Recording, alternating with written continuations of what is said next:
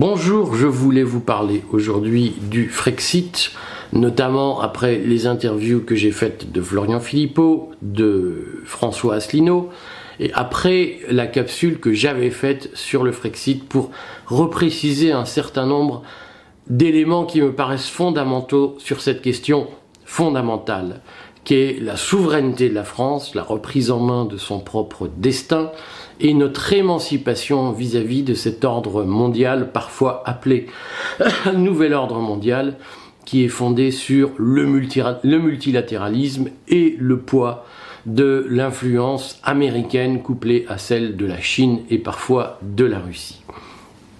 Je voulais redire sur ce point pourquoi je suis fondamentalement un adepte et du Frexit et de la sortie de l'euro par la France.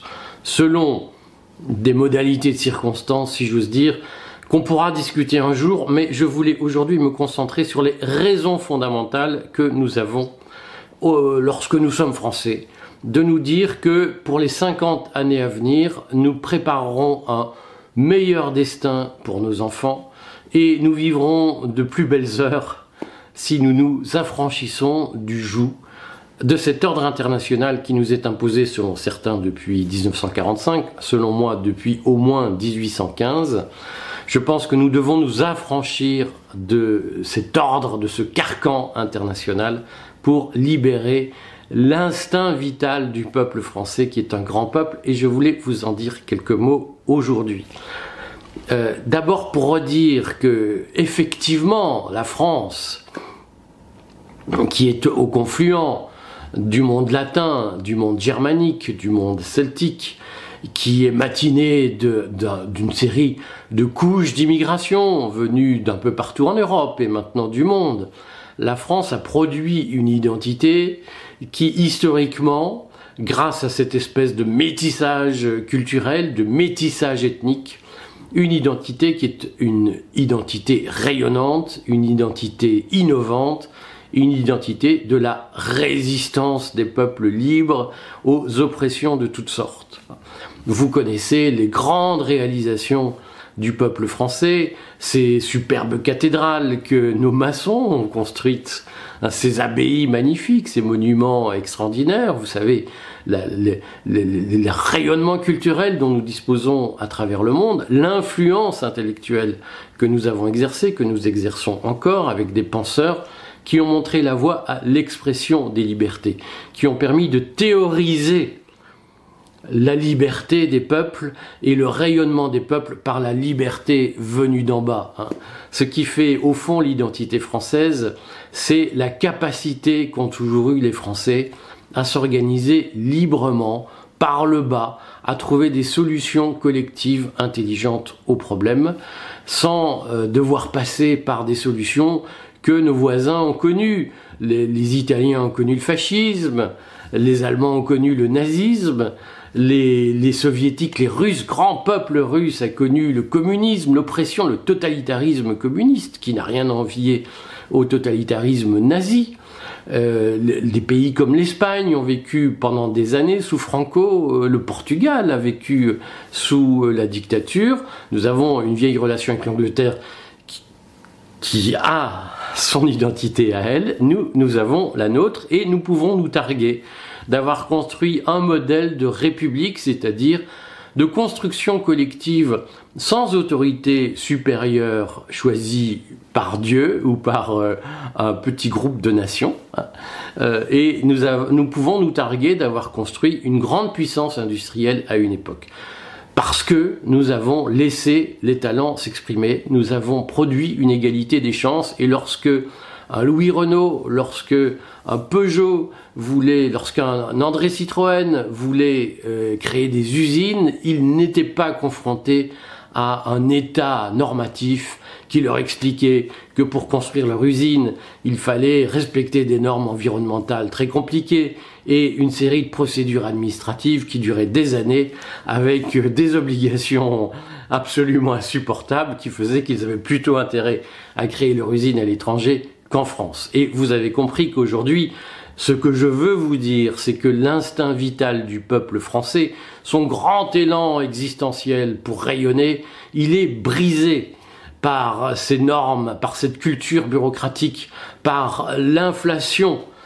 normative qui est aussi l'inflation de la fonction publique, qui est aussi l'inflation des impôts, qui est aussi cette chape de plomb que les instances multilatérales comme l'Union européenne, comme l'ONU, comme l'OMS ont posé par-dessus nos têtes pour éviter qu'elles ne sortent du rang, car c'est bien le sujet de mon point de vue. Depuis 1815, l'Europe, le monde anglo-saxon ont une angoisse, c'est que la France se réveille et tout est fait pour l'endormir petit à petit. Alors, nous avons connu la satisfaction éphémère de notre expansion coloniale qui nous a permis de nous ouvrir au monde, mais ce fut, vous l'avez vu, vous le savez, un moment éphémère au fond, et la grande identité du peuple français, elle est progressivement polie, rabotée consciencieusement par cet ordre aux mains des anglo-saxons, des prussiens, qui vise à nous minorer, à nous étouffer, à nous affadir par une technique très simple qui consiste à nous gaver de fonctionnaires, de subventions, d'aides sociales, de minima sociaux, euh, toute prestation de confort d'une certaine façon, du pain et des jeux, disait-on à Rome, qui vise à émousser notre envie d'exister, à émousser notre volonté de vivre, et qui vise à nous endormir petit à petit dans un confort facile où on n'en a jamais assez, où on travaille toujours trop, où on est fatigué de tout, où on est stressé. Ah, tous ces discours sur le stress au travail, sur la fatigue, sur on travaille trop monsieur, on est exploité, on sait à quoi il sert. Il sert à nous maintenir dans une espèce de confort amollissant, lénifiant, hein, grâce auquel la France n'a même plus besoin d'être combattue. Elle se combat elle-même, elle se tire elle-même vers le bas. C'est contre cela euh, qu'il faut aujourd'hui euh, se réveiller, car il s'agit d'un réveil. Et ce réveil, je pense qu'il doit être douloureux pour que chacun comprenne bien que l'ère de l'amollissement est finie. De ce point de vue, je suis pour le Frexit. Pourquoi? Parce que le Frexit ne sera pas euh, le début des jours heureux. Le retour à la liberté, le retour à la souveraineté, le retour à la maîtrise que nous aurons de notre propre destin, ce mouvement-là ne sera pas un mouvement facile. Et vous le savez, vous l'avez vu dans les vidéos que j'ai faites, je dénonce ceux qui font croire que c'est un choix de facilité. Je dénonce ceux qui disent que le Frexit sera, que le retour à la souveraineté sera une façon de pouvoir plus s'endetter, de pouvoir plus recruter de fonctionnaires, de pouvoir plus allouer de minima sociaux. La réalité, c'est que ce sera l'inverse. La seule façon de remettre les pendules à l'heure, de remettre la France au cœur du concert des nations, sera un immense effort de redressement national. Et cet effort passera par le retour à la compétitivité. Nous devons redevenir une grande puissance exportatrice avec notre propre monnaie, mais qui sera une monnaie stable. Et pour que cette monnaie soit stable, car cela garantira la valeur des patrimoines. Je suis pour que chaque Français puisse s'enrichir par l'épargne tout au long de sa vie et pour que cette épargne garde sa valeur pendant 50 ans, pendant 100 ans. Si vous partez à la retraite avec un pactole de 100, 150 000 euros que vous vous êtes battu toute votre vie pour amasser, eh bien il faut que ces 150 000 euros gardent leur valeur jusqu'à votre mort sans être menacés par l'inflation, sans être menacés par les dévaluations. C'est la seule façon de rétablir l'égalité des chances dans ce pays. Il faut que les gens qui n'ont pas la chance d'être bien nés puissent devenir des gens aisés à force de travail et puissent avoir des enfants qui seront mieux nés qu'eux pour pouvoir léguer à ces enfants un monde meilleur que le nôtre, pour pouvoir léguer à ces enfants une situation meilleure que la nôtre à notre naissance, il faut garantir la stabilité de la monnaie, et il faut se lever tôt pour travailler. Il n'y a pas d'alternative, mes amis. il n'y a pas de miracle ni de baguette magique dans la vie. Comment fait-on pour avoir une monnaie stable qui garantit la stabilité des patrimoines et qui garantit l'enrichissement par l'épargne et par le travail? Comment fait-on pour y arriver? Eh bien, en pratiquant les réformes nécessaires pour être concurrentiel par rapport à nos voisins Ça signifie très simplement, ce sont des mots techniques pour dire très simplement qu'on ne peut pas vivre au-dessus de ses moyens et espérer s'enrichir. Et que ce n'est pas en se laissant aller, par rapport aux autres notamment, que nous serons respectés dans le monde.